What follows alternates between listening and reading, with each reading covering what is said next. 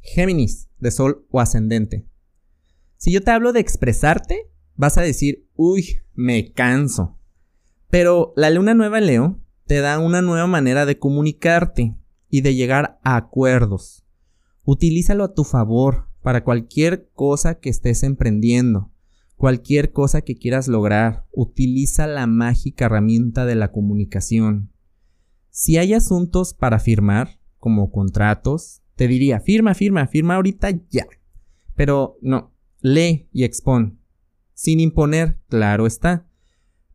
Para que ese acuerdo, esa firma se dé de una manera muy clara y puedas comenzar ese proyecto, ese nuevo hogar, ese negocio, etc.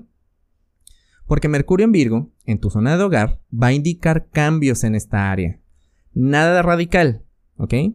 Solo lo necesario para mejorar tus centros y maneras en las que te habitas a ti mismo. Para más información, te invito a que escuches el episodio de la semana del 17 al 23 de agosto y que nos sigas en redes sociales, Facebook, Instagram y búscanos como Caja Astral Podcast.